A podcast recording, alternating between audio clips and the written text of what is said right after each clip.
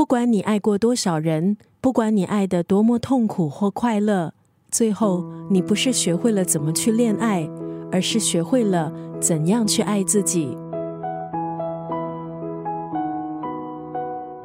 今天在九六三作家语录，丽姨分享的文字出自读者们心目中的爱情知己——香港知名作家张小娴的作品。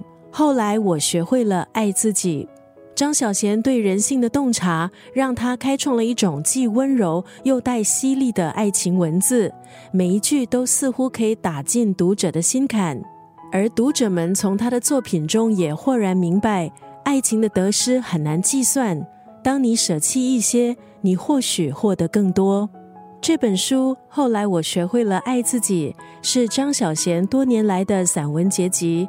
他在序里坦言，重读这些年所写的文字，一边读一边回想当初写下这些文字的心情，还有当时所写的人和故事，竟然带给他久别重逢的感觉。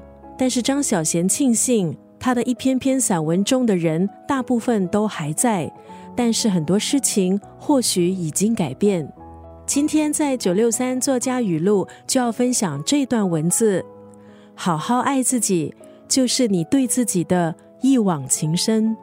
我们决定把什么样的人留在身边，其实反映了我们的智慧。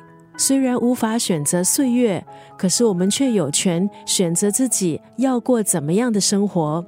好好爱自己，就是你对自己的一往情深。